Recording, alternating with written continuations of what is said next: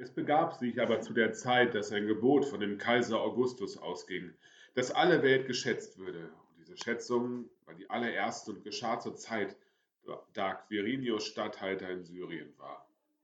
Und jedermann ging, dass er sich schätzen ließe, ein jeder in seine Stadt. Er machte sich auch auf Josef aus Galiläa, aus der Stadt Nazareth, in das jüdische Land zur Stadt Davids, die da heißt Bethlehem, weil er aus dem Hause und Geschlechte Davids war, damit er sich schätzen ließe mit Maria, seinem vertrauten Weibe. Die war schwanger. Und als sie dort waren, kam die Zeit, dass sie gebären sollte. Und sie gebar ihren ersten Sohn und wickelte ihn in Winden und legte ihn in eine Krippe, denn sie hatten sonst keinen Raum in der Herberge. Und es waren Hirten in derselben Gegend auf dem Felde bei den Hürden, die hüteten des Nachts ihre Herde. Und der Engel des Herrn trat zu ihnen, und die Klarheit des Herrn leuchtete um sie, und sie fürchteten sich sehr. Und der Engel sprach zu ihnen, Fürchtet euch nicht. Siehe, ich verkündige euch große Freude, die allem Volk widerfahren wird. Denn euch ist heute der Heiland geboren, welcher ist Christus, der Herr in der Stadt Davids. Und das habt zum Zeichen.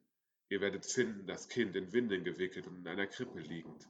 Und alsbald war bei dem Engel die Menge der himmlischen Herrscher, die lobten Gott und sprachen, Ehre sei Gott in der Höhe und Frieden auf Erden bei den Menschen seines Wohlgefallens. Und als die Engel von ihnen gen Himmel fuhren, sprachen die Hirten untereinander, Lasst uns nun gehen nach Bethlehem und die Geschichte sehen, die da geschehen ist, die uns der Herr kundgetan hat. Und sie kamen eilen und fanden beide, Maria und Josef, dazu das Kind in der Krippe liegend. Als sie es aber gesehen hatten, breiteten sie das Wort aus, das zu ihnen von diesem Kinde gesagt war. Und alle, die vor es kamen, wunderten sich über das, was ihnen die Hirten gesagt hatten. Maria aber behielt all diese Worte, bewegte sie in ihren Herzen. Und die Hirten kehrten wieder um und priesen und lobten Gott für alles, was sie gehört und gesehen hatten, wie denn zu ihnen gesagt war. Halleluja! Es ist Heiligabend. Jesus Christus ist geboren. Du und du und du, ihr habt es gehört. Ihr habt den Engel gehört, wie er gesagt hat, fürchtet euch nicht. Gott ist geboren. Er will unser Freund sein, unser Bruder und unsere Schwester. Er will bei uns sein.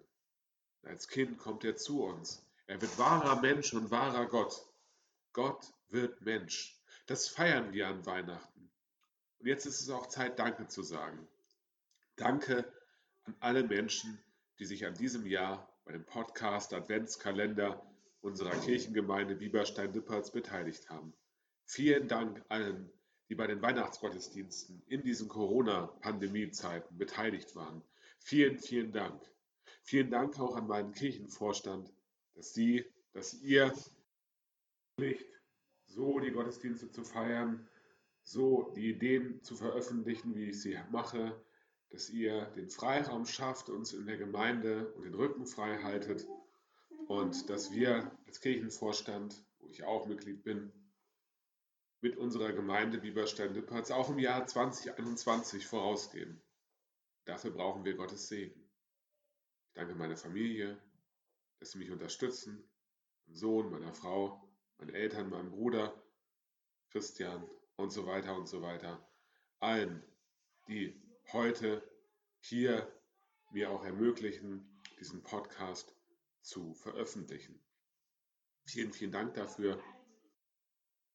Bin glücklich darüber, dass wir diesen Podcast Adventskalender gesendet haben und gestartet haben, dass wir hier als Gemeinde auch diese digitalen Wege gehen und dass wir auch im digitalen, im Internetzeitalter von der Botschaft Gottes leben und davon berichten und damit es auch im Jahr 2021 heißt, Licht für die Ohren. Für dich, für die Welt und für deinen Nächsten. Ich wünsche dir Gottes Segen, ein Wunder. Weihnachtsfest wünsche ich dir einen schönen heiligen Abend, einen ersten und zweiten Weihnachtstag, vielleicht auch mit ein, zwei Kontakten, die man treffen kann.